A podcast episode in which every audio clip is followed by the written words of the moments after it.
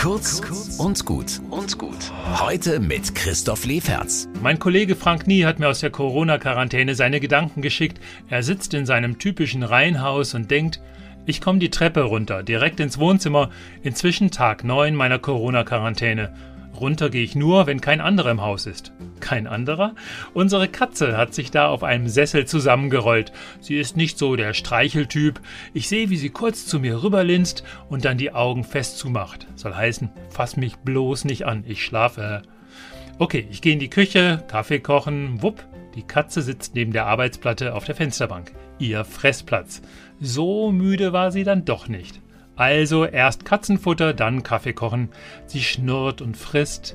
Wie leicht sie es hat, klar zu zeigen, was sie will und was nicht. Damit macht sie es uns beiden leicht. Und ich denke mir, das ist cool und klappt auch zwischen Menschen. Entspannt und klar sagen, was wir wollen und was nicht.